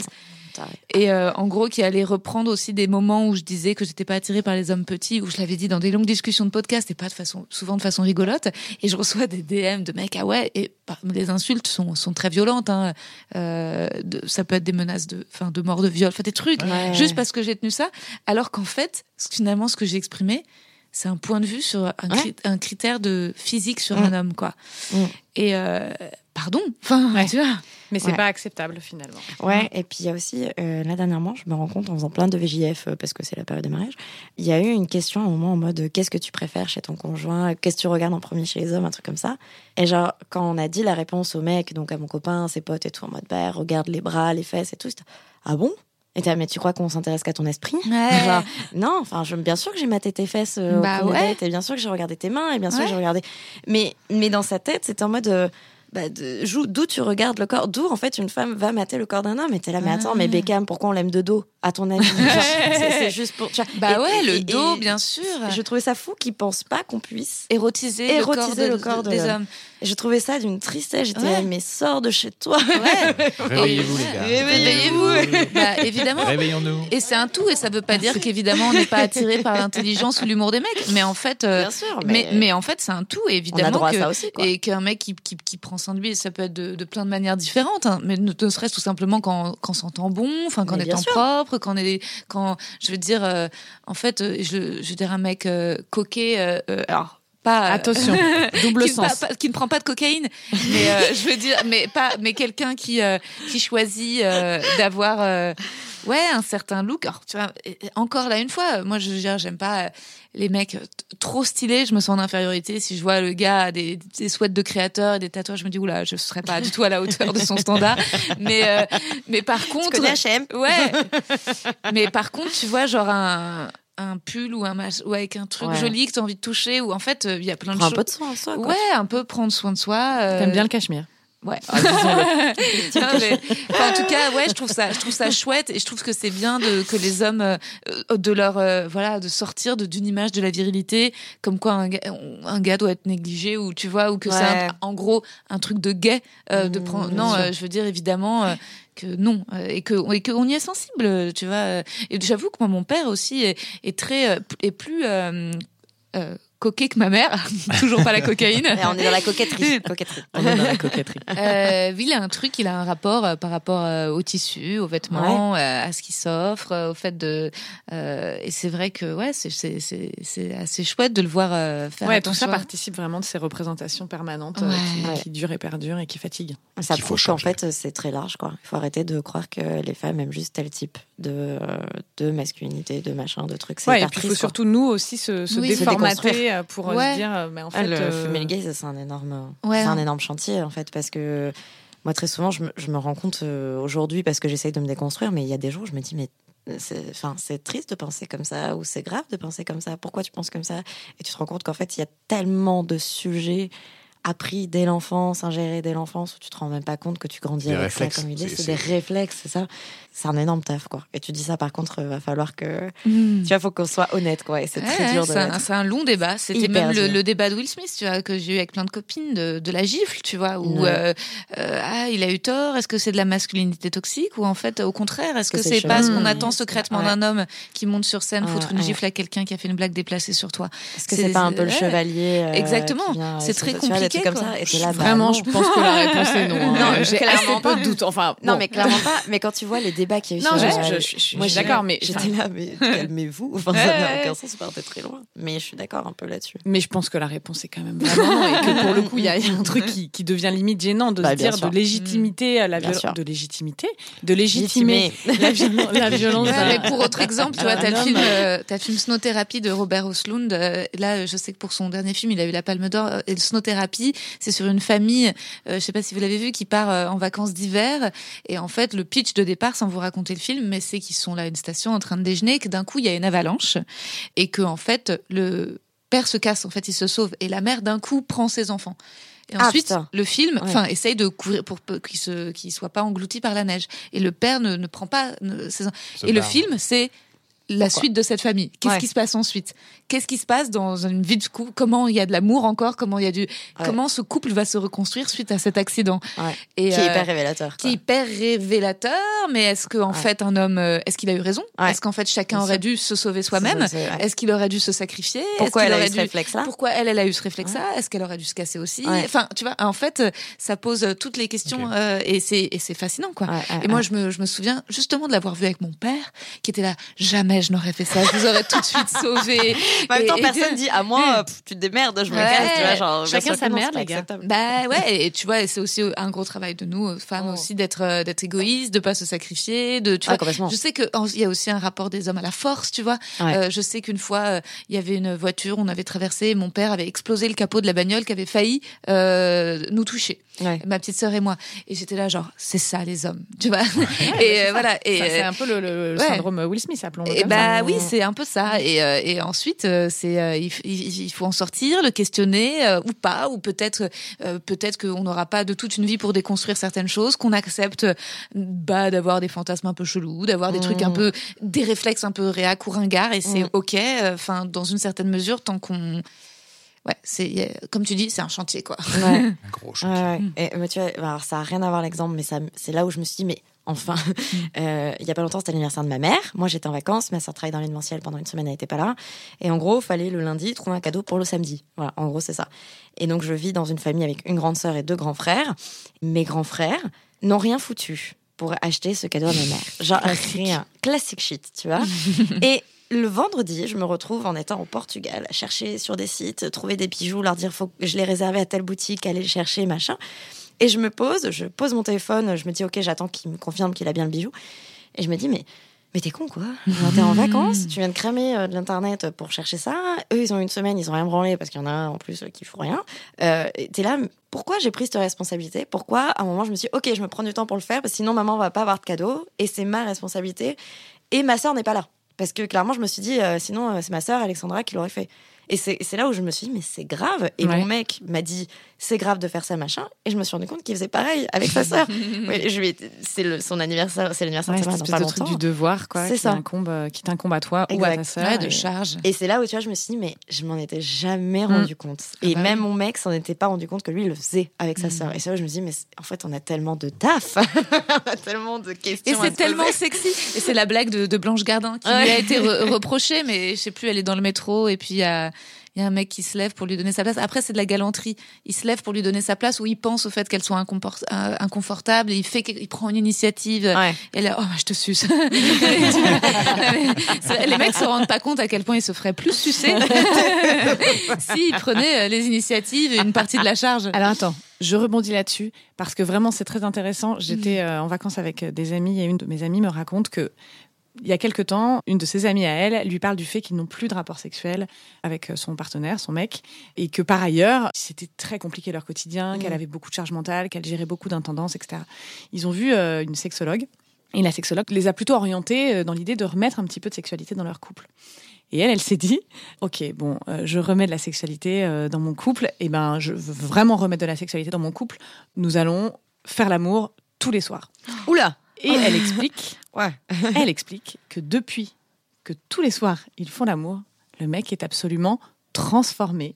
Que du coup, il fait beaucoup plus de choses à la maison, que du coup, il est beaucoup plus détendu, que du coup, mais c'est elle qui a pris ce pouvoir-là en fait, Ouais. sans que lui ne lui mette aucune pression. Et je trouve, enfin, en tout cas, c'est comme ça qu'elle l'explique. Et je trouve ça assez intéressant de Ouais. dire, tu Mm. peux aussi toi choisir de euh, reprendre bah, le pouvoir. exactement sur euh, sur l'acte sexuel et si tu as envie et si Le problème, c'est que résultat, c'est un peu une condition, quoi. C'est qu'elle lui donne du sexe et donc il est gentil, donc il fait la vaisselle, quoi. Et qu'est-ce qui se passe Oui, le ou- jour où il baisse si ça n'a pas été acté Ouais. aussi, tu vois. si ça n'a pas été en vraiment direct. verbalisé, je suis pas Ouais. sûre que ça se voit comme ça. En tout cas, je trouvais ça, euh, je Après, trouvais ça oui, intéressant. Après, c'est sexe, hyper intéressant. euh, le sexe apporte quand même des hormones de bien-être. Bah oui, Euh, bien j'ai, sûr, euh, Par exemple, j'ai l'ocytocine en tête, euh, par Mhm. exemple, donc ça génère des choses et ça génère une addiction aussi à ce qui vient de se passer. C'est-à-dire que oui.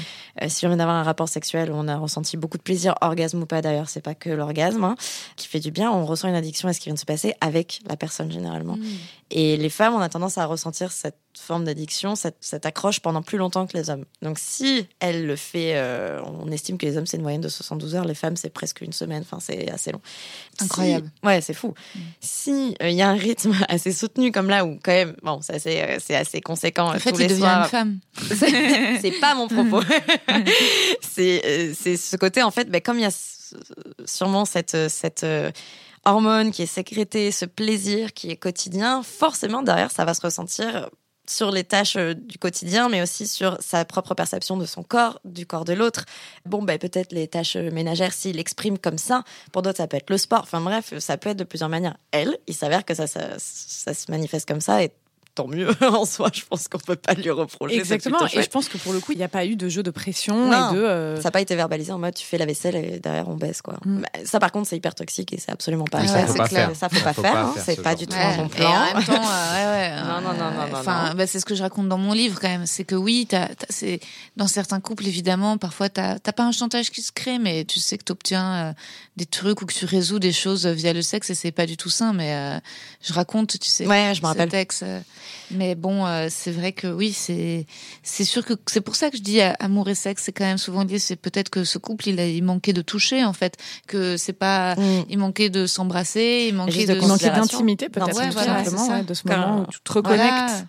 Parce que, ça crée du sentiment euh, amoureux euh, quand même. Tu vois, bien sûr, même si c'est justement des hormones, quelque chose qui fait que voilà, tu te sens aussi aimé, désiré par l'autre. Euh. Puis exister. Parce qu'à partir du moment où d'autres personnes te touchent, que ta peau ressent des contacts, c'est pour ça que le Covid et le confinement avaient à gérer plein de problèmes de santé mentale. C'est-à-dire que quand tu manques de toucher, de tactile, de, tu manques donc de considération et donc de cette sensation d'existence en fait. C'est hyper euh, profond, dit comme ça, on pourrait croire que je pars en c'est très lié. Mais c'est très lié. Donc, s'il y a de l'affection euh, récurrente, alors je dis pas que c'est ce qu'il faut pour être heureux, mais si ça convient à certaines personnes, comme là le cas de ton ami, ben forcément derrière ça peut que développer des bonnes choses. Après, il y a des gens qui aiment pas ça ou qui sont réceptifs à d'autres trucs. Enfin, encore une fois, c'est propre à chacun. Mais dans son cas, c'est juste, ben, il y a une relance de quelque chose de, positif et donc ça s'est exprimé. Euh, mais c'est tant mieux au moins de savoir qu'ils ont réussi à trouver un. Ouais, c'est plutôt chouette. Après, c'est un rythme, il y a un calendrier à tenir. Oui, ça, va peut-être pas perdurer. Oui, mais c'est pour lancer la machine. Mais en tout cas, il y a quelque chose qui s'est passé et, du coup, il y a un move, euh, que ce soit dans un sens ou dans un autre, qui, s'est produit. Et je trouve que c'est ça qui est intéressant. Il y a une volonté, quoi. Donc c'est assez beau. Ouais, et puis de reprendre le pouvoir. Enfin, je pense que elle, elle a repris aussi justement le pouvoir sur sa sexualité, euh, sur son désir. Alors euh, en le, faisant de manière peut-être un petit peu excessive, voilà. Mais mais en tout cas, elle a repris le pouvoir et je trouve ça, je trouve que c'est hyper intéressant. c'est pas facile hein. Aussi. c'est bien. Facile. Ouais, c'est vachement. c'est clair. Euh, Manon, Rosa, on va s'arrêter là malheureusement. euh, même si je crois qu'on aurait pu encore euh, évoquer plein de sujets. Et surtout, on avait encore plein de questions à vous poser. Mais, mais, on parle beaucoup. on y reviendra. On refera l'épisode 2 avec de Blinder, le podcast avec Manon et, Rosa. C'était trop cool de vous recevoir ici. Merci, pour l'invitation. C'était trop chouette. trop content. On vous retrouve où du coup là si on fait un peu de, de, de promo de fin de podcast? Je t'en prie, vas-y. Eh bien, euh, donc tout est sur mon site internet www.rosaberstein. Je sais pas si c'est .fr.com ou .net. Ah. c'est .net. C'est .net. Ouais. Et euh, n'hésite pas à me euh, demander quand tu as Merci. Et donc là, je serai bientôt à Lille. Je sais pas quand sort cet épisode. Donc ensuite Festival d'Avignon. Ensuite j'ai une date à Belfort en août. Ensuite je reprends la nouvelle scène à, Paris. Puis je continue la tournée. Je vais aussi aller à Lyon. voilà, plein d'endroits super. Et puis mon livre Les mecs que je veux ken est toujours disponible dans les meilleures librairies sur internet. Et mon podcast, Les mecs que je veux ken, reprend là pour la summer édition avec des gonzesses. Ah, ah. Est-ce qu'on peut avoir un nom ou deux hmm, Yanaya qui sera là et Laetitia. Manon, faut que tu viennes aussi. Absolument, je me ramène. Trop chouette. Manon, on te retrouve où? Vous pouvez déjà euh, suivre mon compte Instagram Le Cunu. Alors, je publie peu, euh, je fais moins de choses, mais, il y a déjà des bien. Mais voilà. mais il y a déjà beaucoup d'infos si vous en cherchez. Et si vous voulez pas vous abonner, que vous voulez aller voir, il n'y a pas de problème. J'ai mon livre Le Cumianu qui est disponible dans toutes les librairies et une grosse surprise arrive euh, à la rentrée. oh, ça J'adore le teasing. J'adore le teasing. Ah, c'est bien. Tom Cruise a tout appris de moi. Voilà. mais non, et puis après Hotline, le podcast Hotline avec Rosa, qui est sur Spotify, uniquement et qui sort tous les vendredis, donc euh, n'hésitez pas. Super. Anthony, on nous retrouve où, nous? Euh, Nous, on nous retrouve euh, sur Instagram aussi, Blinder Stories, et sur notre site blinder.com, qui va bientôt changer. Et l'application, euh, l'application sort bientôt.